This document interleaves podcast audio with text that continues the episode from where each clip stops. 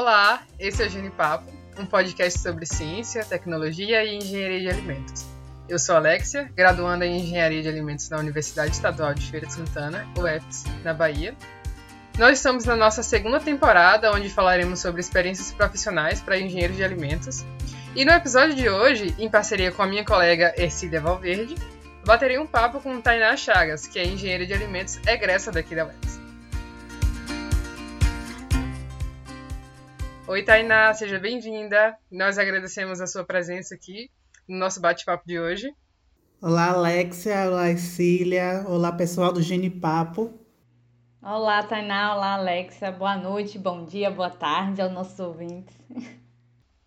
Então, para iniciar, para contextualizar esse bate-papo de hoje, o que você gostaria de falar sobre o início da sua trajetória como engenheira de alimentos? Então, como foi a sua graduação? Quais são as histórias que você tem para discutir aqui com a gente? O que foi que aconteceu? coisas que valem a pena ser relatadas que você acredita que influenciaram muito no que você no lugar que você está hoje, na, na condição que você está hoje? Bom, eu não escondo de ninguém que eu escolhi o curso por acaso. Né? Meus pais não tinham condições, no caso, de me bancar para uma universidade fora da cidade, então eu tinha como opção ou ir para a UFES ou ir para a UFES. E dentre os cursos que estavam sendo ofertados na universidade, eu fui tipo com, por eliminação. Né? Eu falei assim, ah, não quero nada relacionado à educação, não quero nada relacionado é, à área de saúde. E entre as engenharias, que eu gosto muito das ciências exatas, né, eu optei pela a engenharia de alimentos, que foi assim o que me despertou a curiosidade e o interesse de cursar o curso. Passei, no início do curso, é, é, a fase que nós chamamos assim, que é mais assustadora, né? Que vem os vários cálculos, as várias químicas, as várias físicas, mas eu aguentei firme. E comecei a me deslumbrar com o curso a partir do quarto, quinto semestre, né? Na metade. Quando a gente começou a pegar as matérias mais específicas e eu fui realmente vendo o que era a engenharia de alimentos. Minha graduação posso dizer que foi aquela dita normal. Ingressei, estudei, fiz as disciplinas, tudo direitinho, fui passando até chegar à formatura. Mas no meio do caminho eu tentei algumas coisas né, em relação ao que a universidade me proporcionava.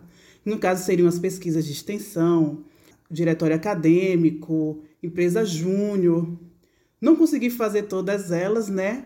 Mas de cada experiência que eu ia tendo dentro da universidade, eu fui guardando um pouquinho, porque eu sabia que eu tinha que tirar aprendizado daquilo para minha trajetória mais à frente. Agora, em abril mesmo, eu completei 10 anos de formada, né? 10 anos como engenheira de alimentos. E dentro da universidade, a gente tem aquela falsa sensação de que engenheiro de alimentos só tem duas opções: ou ir para a indústria ou ir para a sala de aula. E fora da universidade, comecei a ver que a engenharia de alimentos é muito maior do que isso. Tem várias vertentes que você pode ingressar, tanto dentro da própria indústria como dentro da própria sala de aula ou dentro da universidade. Aí vem a parte de pesquisa, a parte de gestão. Eu nunca me imaginei na parte de gestão de negócios com a engenharia de alimentos e foi algo que me proporcionou durante a minha estrada profissional como formada. Eu trabalhei na indústria durante oito anos, dentro do controle de qualidade, que no caso é o que mais direcionam os profissionais dessa área, para a parte de controle de qualidade em indústria de alimentos. Mas eu fui percebendo que dentro do próprio controle de qualidade você tem várias vertentes que você pode trabalhar. Você pode trabalhar com corte de custos, no caso, gerenciamento de custos de uma empresa ou de um negócio. Você pode trabalhar com pessoas, você pode trabalhar com gestão de fornecedores e N vertentes dentro da, do setor. É, você estava falando aí, Tainá, e eu fiquei curiosa para saber é, se durante a sua graduação você chegou a fazer monitoria ou fez é, um projeto de iniciação científica, ou chegou até a fazer um estágio que lhe marcou muito, que você viu que na prática realmente engenharia de alimentos é um curso maravilhoso. Bom, monitoria, eu me candidatei a algumas monitorias, acabei não passando. Em disciplinas que eu me identificava, né, principalmente essa área de microbiologia, a área de química, que eu gosto muito até hoje. Pesquisas, é, eu me candidatei a algumas, acabei não passando em relação a bolsas, mas eu fiz uma voluntária e foi uma experiência assim muito boa para mim na época. E eu guardei assim bem no fundinho assim do meu coração, que assim eu gostei muito da experiência e de uma certa forma acabei utilizando depois na minha jornada profissional, porque em algumas partes da minha trajetória na indústria eu fui para o laboratório. E eu aprendi junto com a Prof. Fátima, na prática, em relação à postura, em relação à organização, não só em relação às pesquisas em si também, e eu acabei levando isso para a minha vida profissional. Então, todos os aprendizados que eu tive na universidade, mesmo não conseguindo bolsa, mesmo não conseguindo é, monitorias, mas eu acabei levando para minha vida profissional, porque a gente tem que carregar cada degrau que a gente tem na vida da gente, tem que levar um aprendizado. Então eu carreguei tudo isso para minha vida profissional. E aquele momento assim, pronto, finalizei a graduação, me formei. E agora? como é que como é que foi? O que é que você tem para nos contar desse momento pós-formada? É, foi difícil? Foi um momento de ansiedade que geralmente é para muitas pessoas, né? Foi duro. foi muito duro. É, que um dia você está lá comemorando que você recebeu seu diploma, assinou seu diploma, está lá o canudo. Isso foi numa sexta-feira, eu lembro. E na segunda-feira eu acordei e pensei, e agora? Eu acordava e ia para o UFS, e agora eu vou para onde? Eu fui para frente do computador, fui imprimir currículo, colocar em envelope, coloquei debaixo do braço e bati de porta em porta nas empresas. Consegui? Não, não consegui. Tanto que depois de formada, meu primeiro emprego não foi na área de engenharia de alimentos. Foi uma área totalmente adversa, né? Eu fui trabalhar temporário no lugar como arquivista. Vocês devem estar se perguntando o que é que tem isso a ver com minha trajetória profissional. Por incrível que pareça, nesse trabalho temporário de arquivista, foi quando tive o meu primeiro contato com regulatórios e regulatórios em relação à saúde do trabalhador, que é muito importante para quem trabalha com gestão dentro da indústria, seja ela de alimentos ou não. E eu fui começando a perceber também que aquilo de alguma forma eu tinha que também tirar aprendizado para levar para minha vida profissional. É, tanto que hoje eu lido muito com isso, com programas de saúde de, ocupacional de, do trabalhador e atestado de saúde. E foi nesse trabalho temporário que eu tive meu primeiro contato em relação a esses documentos. É, foram três meses que eu aprendi bastante. E através desse trabalho temporário foi para quando eu fui para um trabalho que estava mais ou menos ligado à engenharia, que eu fui para a sala de aula. Eu fui convidada pelo Senai para ministrar uma disciplina de ferramentas da qualidade. Nunca tinha dado uma aula. Mas foi uma experiência maravilhosa também, porque eu também tive contato com regulatórios em relação ao controle de qualidade. Eu gostei bastante, mas também me serviu para ver uma coisa: eu não servia para sala de aula. Era algo que eu achava que me identificava, mas eu acabei vendo na prática que não. Aí, então foi uma experiência ruim? Não, não foi ruim.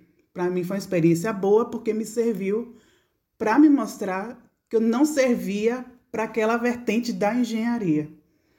Então eu procurei me enquadrar e procurar aquilo que eu me identificava e que eu gostava de fazer. E foi através dessa disciplina do Senai de ferramentas da qualidade que eu consegui meu primeiro emprego dentro de uma indústria de, de alimentos, que foi justamente para trabalhar com qualidade, no controle de qualidade. Aí foi que eu fui olhar e ver e sentir na pele o que é realmente ser um engenheiro dentro do setor de qualidade. É, o que a gente escutava tanto na teoria, dentro da sala de aula, você vê na prática e você, assim, se apaixona depois. No início é apavorante.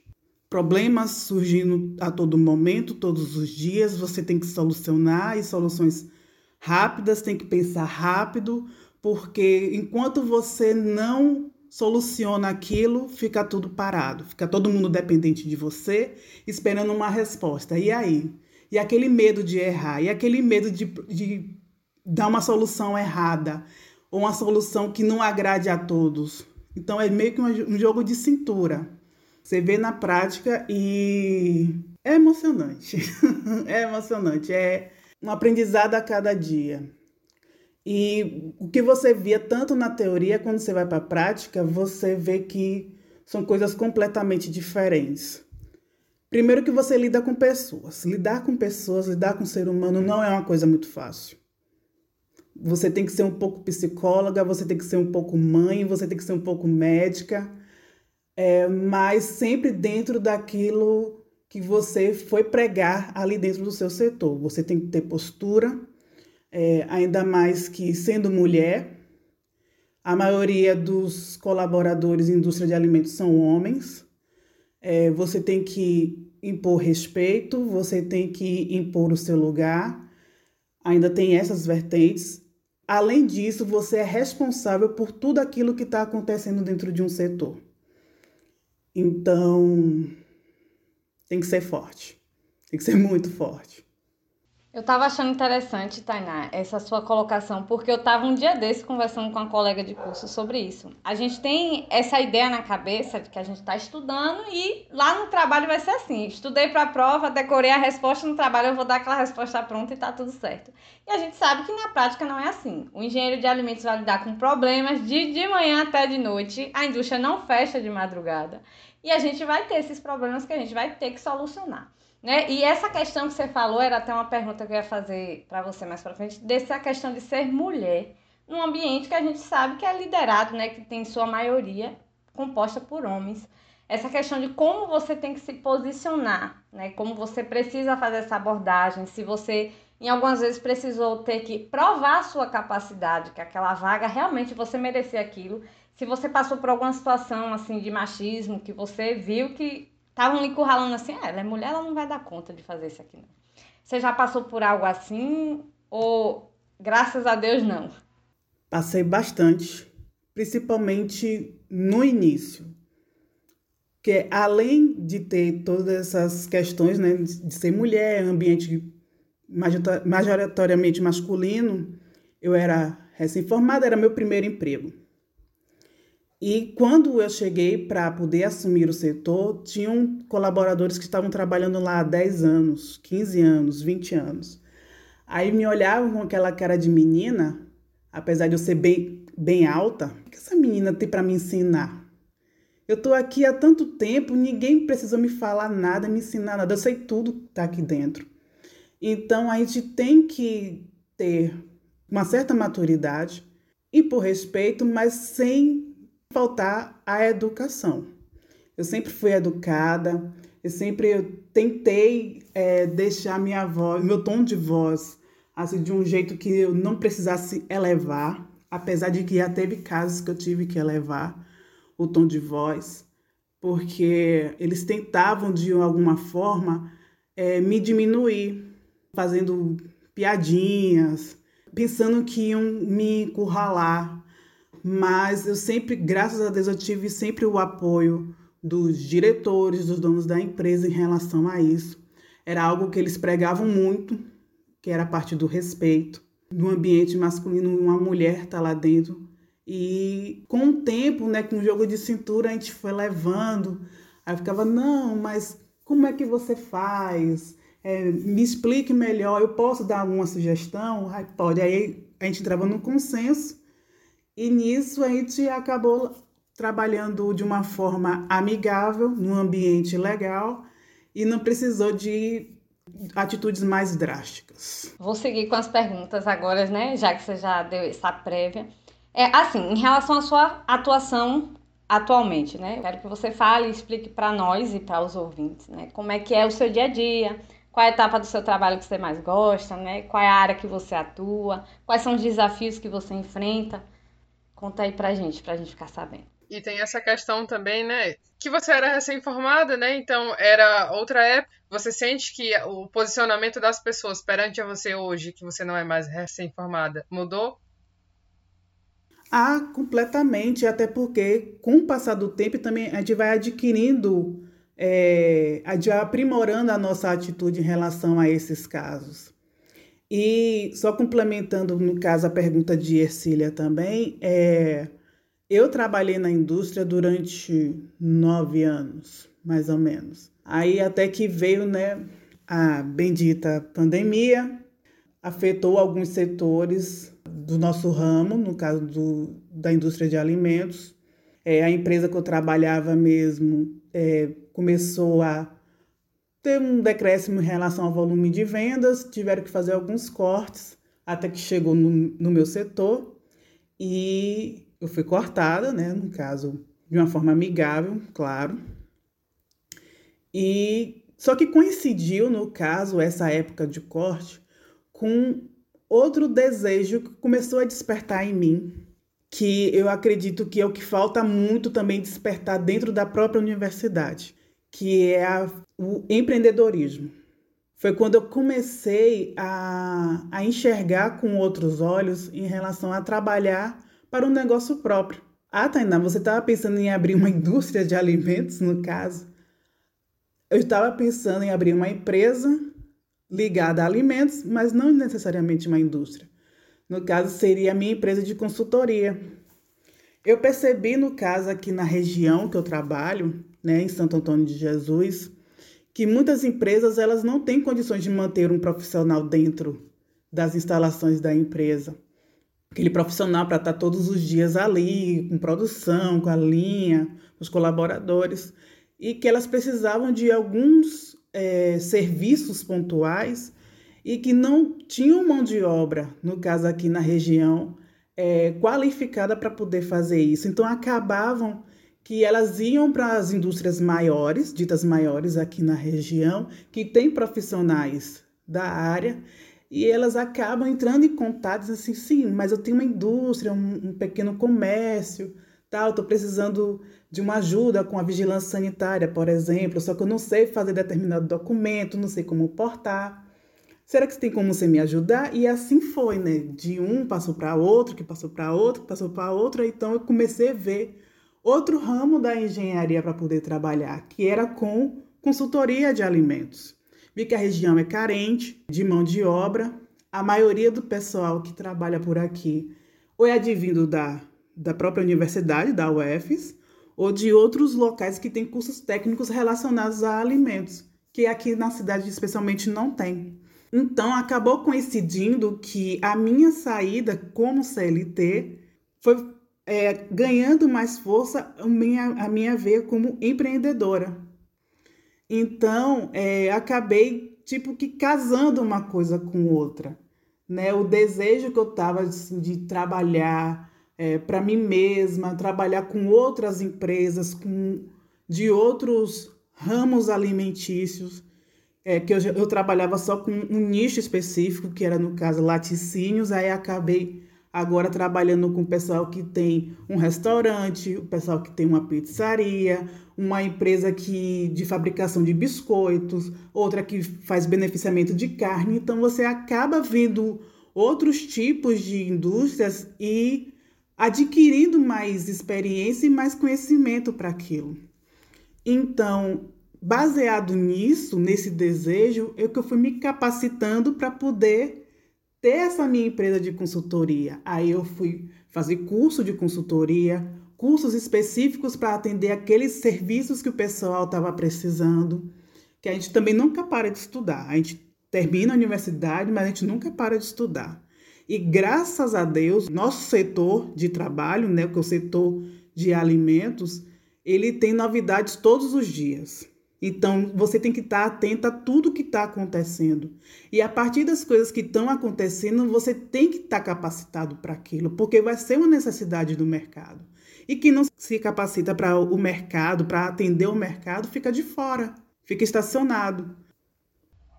é uma constante necessidade de se reinventar, né? E dá para ver que uh, você fica bem empolgada, feliz quando está falando da, dessa nova atividade da sua vida, que é a consultoria. E talvez o nosso ouvinte queira saber quais são os tipos de atividade que um consultor realiza. Várias. Várias necessidades de cada cliente. Eu, por exemplo, eu nunca me imaginei avaliando cardápio de restaurante. Foi uma necessidade do cliente. Eu sabia fazer isso? Não. Eu vi isso na universidade? Também não. Mas eu, eu busquei me capacitar para poder atender. Não vou dizer de bate-pronto assim, ah, não sei fazer, não vou fazer e acabou. Não. Vou procurar me capacitar. Vi que é uma necessidade não só daquele cliente, mas de vários outros e do mercado. Então, por que não me capacitar? Por que não buscar o conhecimento? Então, eu fui atrás, aí fui fazer curso de ficha técnica, curso de é, gerenciamento de custos de matéria-prima, curso de gerenciamento de custo de receita. A partir disso também a gente insere, no caso, treinamento e curso de BPF para colaborador. Não só elaborar o manual em si, como também implantação. Além de gerenciamento de custo, pode ser que o cliente também tenha necessidade de mudança de layout. Já imaginou também estudando planta, planta de restaurante, planta de indústria, fazer planta baixa, escala, estudando escala, que a gente vê lá no iníciozinho na matéria de desenho técnico, então serviu bastante. Tem pesquisa e desenvolvimento de produtos Agora, com a nova rotulagem mesmo que vai entrar em vigor, tem muita gente fazendo reformulação de produtos. E além da própria rotulagem, lógico que, assim, particularmente eu sou apaixonada. E eu digo que é o carro-chefe, no caso das minhas consultorias, são, é, é a rotulagem. Que o pessoal pensa, né? também a maioria dos estudantes saem da universidade com aquela mente achando que o, o engenheiro de alimentos só sabe fazer manual de BPF, manual de boas práticas. Mas vai muito além disso, gente. Tem POPs, que são os procedimentos operacionais, tem as instruções de trabalho. É, a gente pode trabalhar também com estudo de equipamentos para montagem de indústria, é, estudo de embalagem, eu estava observando você falar, Tainá, e eu fiquei pensando como é que você lida com essa responsabilidade. Porque, querendo ou não, o consultor ele traz esse peso nas costas. Eu estou ensinando, né, eu estou dando os caminhos para um estabelecimento se adequar ao que a legislação exige.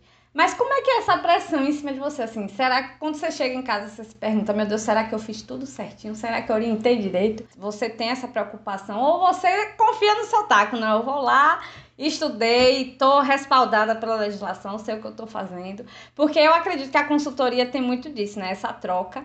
E querendo ou não, às vezes você, como profissional capacitada, formada, você sabe que ali tem um problema, né? Tem uma não conformidade. Mas convencer o dono do estabelecimento que aquilo ali não está certo é um caminho terrível, né? Então, como é que você lida com isso? Bom, aí entra no caso a parte de ser consultor, mas você não está ligado diretamente ao que vai acontecer depois. Você dá as orientações o cliente, o empresário, ele está ciente do que está acontecendo, está recebendo suas orientações, agora cabe ele segui-las ou não. E quando você encontra, é maravilhoso, né? Aqueles que se propõem a fazer aquilo que realmente entendem a importância daquilo que você está orientando para poder fazer, convencê-los a fazer aquilo que você está relatando e dando as orientações para ele fazer, principalmente quando envolve projetos grandes, compras grandes, né, no caso valores, é mais difícil, mas você dá as alternativas, né? E cabe a eles segui-las ou não. E geralmente empresário ou indústria, o cliente em si, quando vem procurar o consultor, ele já está com o problema na mão.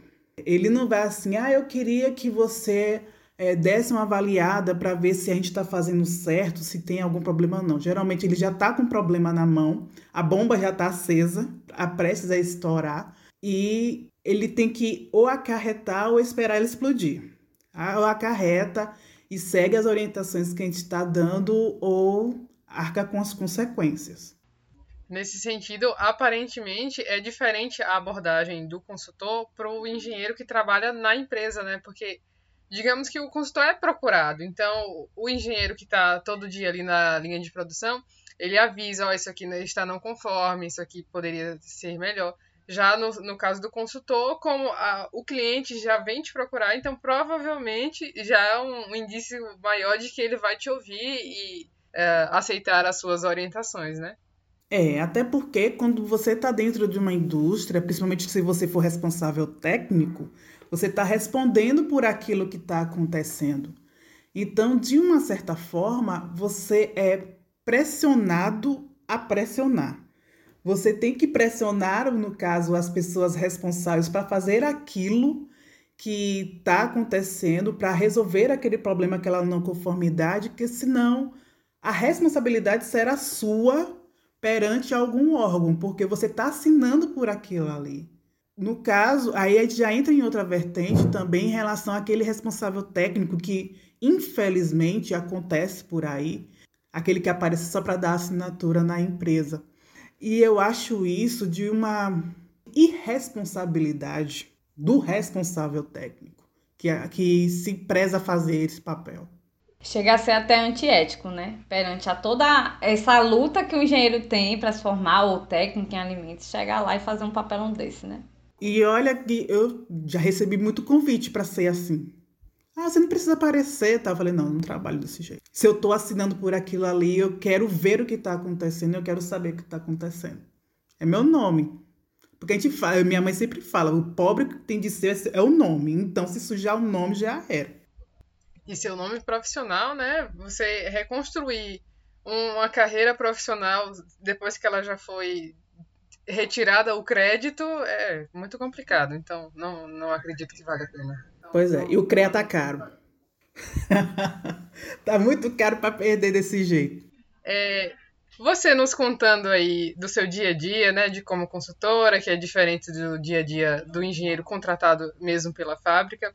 Eu queria saber o seguinte: quando a indústria recorre ao consultor, o que é que ela espera dele? E do seu ponto de vista, o que é que caracteriza uma pessoa ser boa consultora? Quando o empresário busca é, ou entra em contato ou busca um consultor, ele quer um solucionador de problemas. Consultor é um solucionador de problemas. No caso, no meu caso mesmo, na minha abordagem, é, eu sempre levo em consideração o que o cliente quer, o que é que ele quer. Dentro daquilo que ele precisa, a gente propõe as soluções. E o que faz o bom consultor é ele não fazer muito do mesmo, mais do mesmo. O que faz do mesmo tem muitos por aí. Você tem que ter o seu diferencial, tem que, ser, tem que ter a sua identidade. Manual de boas práticas, qualquer engenheiro de alimentos é, ele pode e sai capacitado para poder fazer. Só que você fazer um manual, implantá-lo do jeito eficiente é que está a diferença. Tem gente que faz e tem gente que faz. Você tem que estar tá capacitado, você tem que estar tá se capacitando sempre. Fazer do mesmo, todo, tem vários por aí. Tem muitos por aí. Bom, o bom consultor é aquele que traz solução, mostra a, o resultado e entrega de uma forma diferente. Eu acredito nisso. É, tu, tu comentou ao longo né, da entrevista que o nosso curso tem disso, né? Diariamente a gente está recebendo atualização de legislação, a, diariamente a norma da, da rotulagem muda. Eu quero saber como é que você faz para se manter atualizada, né? Quais são os recursos que você utiliza? É, como é que você estuda para se preparar para as suas consultorias? Como é que você se organiza nesse quesito? A gente, no caso, estuda para consultoria como a gente estivesse estudando para a prova.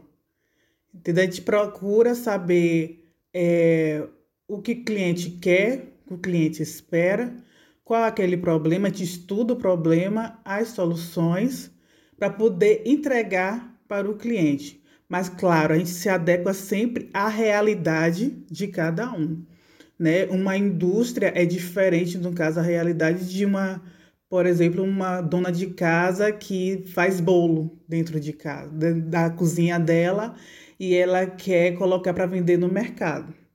Eu sei que as vertentes, que quais são que eu tenho que seguir, mas eu tenho sempre que adaptá-las para aquela realidade do cliente.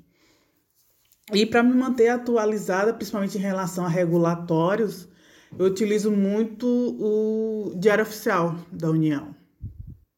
Eu olho bastante lá. E os sites dos órgãos né, de praxe da gente, que é do Ministério, Ministério da Agricultura, da Anvisa, da Visa local também. Tem muitas cidades que a vigilância sanitária é mais ativa e ela acaba colocando dentro do próprio site ou até dentro do próprio órgão, você ligando ou indo até lá, ela acaba atualizando também em relação às coisas que estão tá acontecendo. É, como nós estávamos comentando, né, essa questão de se manter atual é sempre muito importante.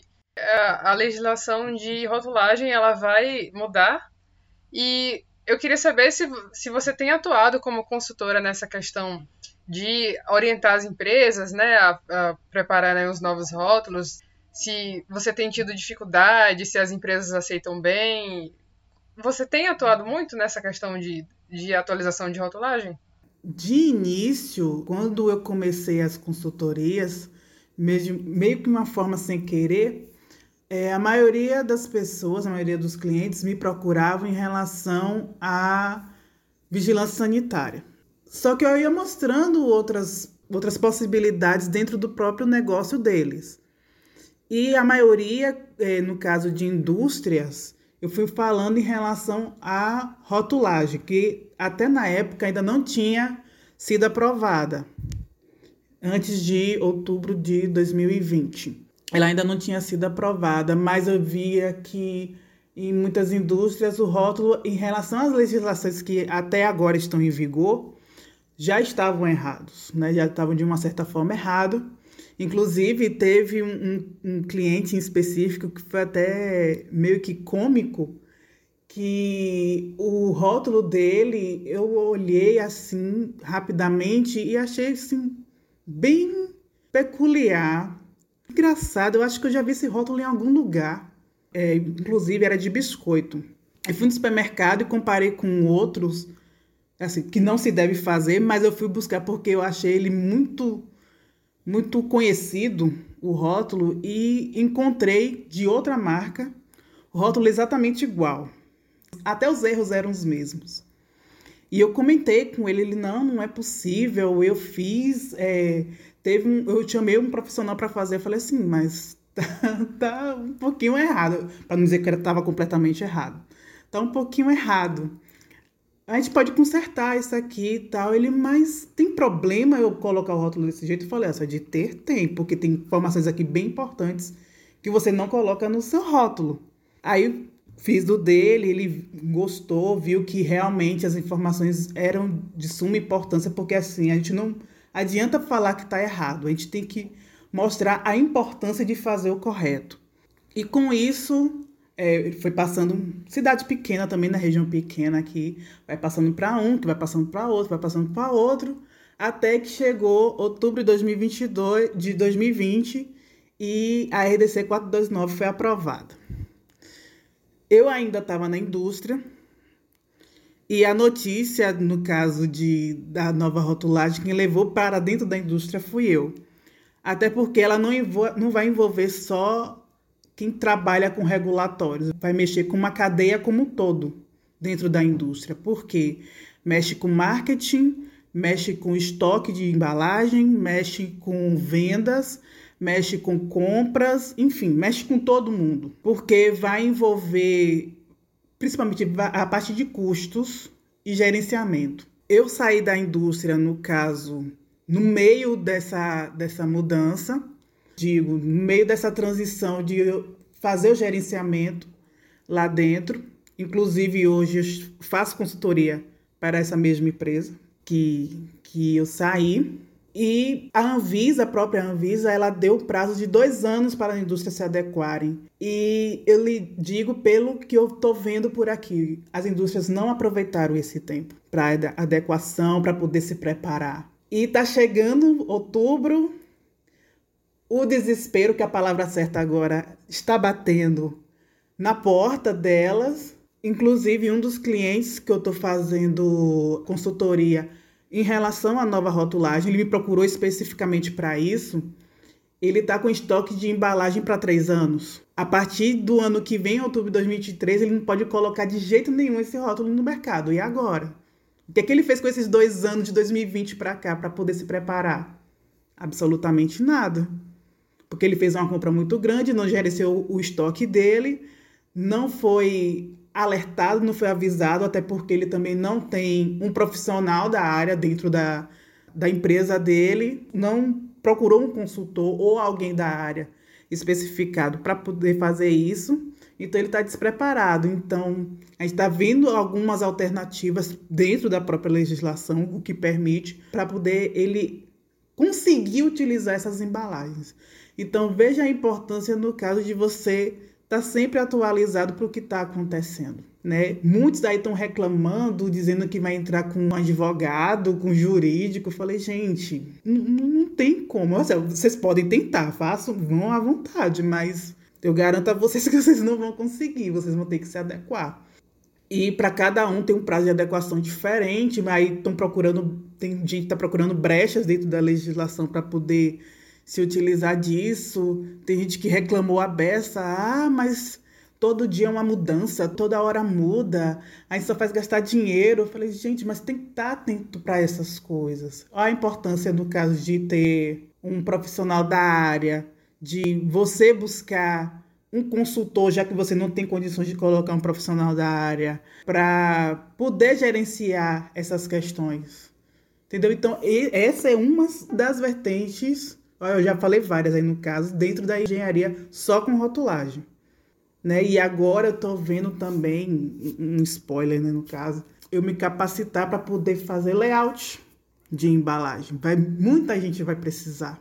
Porque a gente propõe as mudanças, mas tem que passar para gráfica. E essa passagem de informação para gráfica não vai ser fácil, de jeito nenhum. É porque tem muitas especificações dentro da legislação, né? Em relação à cor, em relação a tamanho, em relação ao tamanho de fonte, tipo de fonte, espaçamento, afastamento, enfim. É uma coisa, uma colocação que eu ia fazer era em relação a isso que você falou. A indústria não gosta muito quando a legislação muda, mas a gente tem que pensar que o produto é desenvolvido para o consumidor. E o consumidor nem sempre tem esse conhecimento que nós, engenheiros de alimentos, técnicos em alimentos, temos. E aí, a única arma do consumidor é o rótulo, né? É a embalagem, é o que está ali escrito. Então, se a legislação não facilita esse processo de compreender o que é aquilo que a gente está consumindo, fica difícil. Então a, a gente entende a, o lado da indústria, né? Porque todo dia tem que se adequar.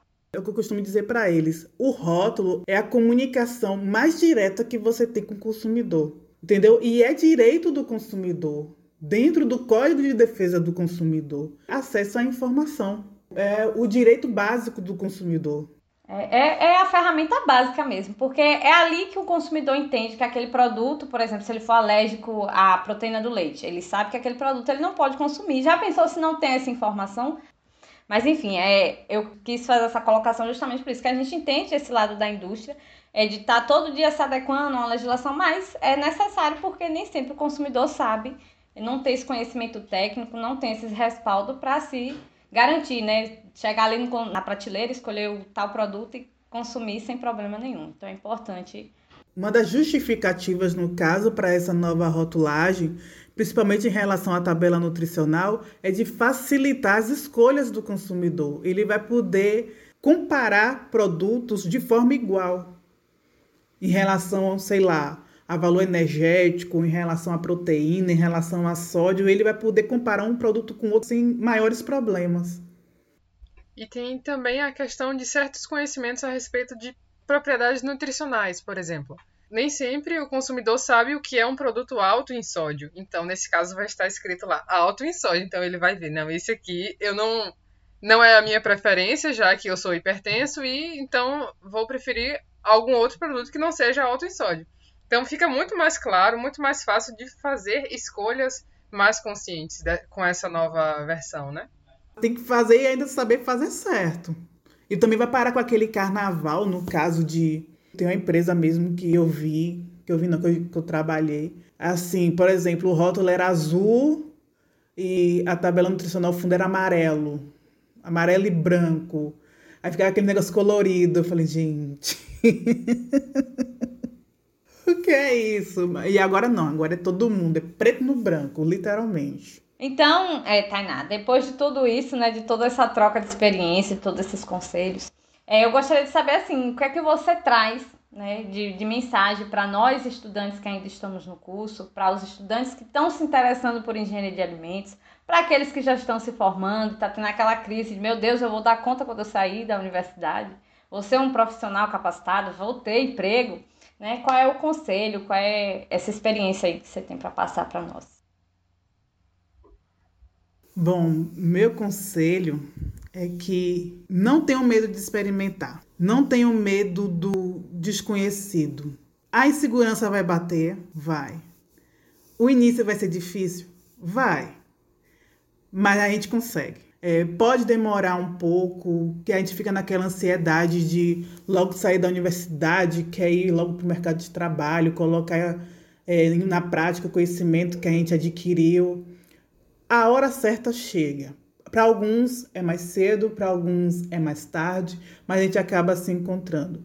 E sempre no seu caminho, se algo não lhe agrada ou se você não se identifica com aquela área, é, aquela vertente da engenharia, que são várias, vá explorar outra, vá buscar outra, sem medo de errar. Amplie sua visão, não se limitem a uma só região. Tem várias indústrias por aí, pequenas ou médias, que precisam de profissionais capacitados, que necessitam de mão de obra qualificada. Explorem esses lugares, não tenham medo de ir. Claro, cada um dentro da sua limitação, né? Ninguém sabe a realidade de, de cada um, mas sempre busquem isso. Na verdade, se tiver medo, vai com medo mesmo. Eu, eu tenho um, uma amiga que fala muito isso. Tá com medo? Vai com medo mesmo. Exatamente. Se a gente não for com medo mesmo, a gente deixa de fazer muitas coisas, perde muitas oportunidades. O medo faz parte da evolução da nossa espécie, da preservação, da gente não ter sido extinto ainda porque a gente tinha medo. Então, vai com medo mesmo. É, eu mesmo eu tinha muito medo de sair da minha cidade, de sair dos braços do conforto de casa, né? Que eu sou de Feira de Santana, estudei Feira de Santana, me formei Feira de Santana. Só que o meu primeiro emprego chamou Santo Antônio de Jesus. Nunca tinha vindo aqui, não conheço ninguém aqui, não conhecia ninguém aqui, não tinha parente nenhum. Simplesmente me ligaram no dia para estar tá, tá aqui no outro. Peguei a mochila, botei nas costas e fui. E tô aqui até hoje. Um salto de fé que valeu a pena, né? Assim, quebrei a cara várias vezes. Me arrependi de algumas coisas, me arrependi sangrei no meio do caminho, sangrei, mas a gente passa um mertiolate, coloca um band-aid e vai, e continua a caminhada. Que nem bicicleta, se parar, vai pro lado, cai. Então, depois de, de todas essas experiências compartilhadas conosco, né? Acredito que foi bem enriquecedor esse episódio. Nós agora sabemos qual é o papel de um consultor, o que, é que a indústria espera de um consultor, quais são os desafios da consultoria e em que, que ele é diferente do, do profissional que está contratado mesmo pela empresa para instalar todos os dias, né? Então, nós gostaríamos, é, eu gostaria, em nome do Genipapo Podcast, de agradecer a presença de Tainá com essa entrevista que foi maravilhosa, enriquecedora. E Chegamos ao fim. Muito obrigada pela audiência, muito obrigada, Ercília. Obrigada, Tainá. Obrigada, ouvintes. Obrigada, Alexa. Ah, igualmente. A gente passou muito rápido. Foi um prazer te conhecer. Adorei a nossa entrevista, a nossa troca. É, vai ser um episódio muito engrandecedor. Todo mundo que ouvir vai conseguir tirar uma pontinha de aproveitamento, um conselho que vai levar para a vida com certeza. Muito obrigada, viu? Lembro que vocês poderão interagir com a gente nas redes sociais, através do Instagram, arroba Podcast, e do e-mail podcastgenipapo.gmail.com, enviando suas dúvidas, curiosidades, elogios e críticas. Será uma alegria essa troca com vocês. Então esse foi o nosso Genipapo Podcast de hoje. Esperamos vocês aqui no nosso próximo encontro. Seguiremos preparando conteúdos imperdíveis, então fiquem ligados. Obrigada por nos ouvir e até mais!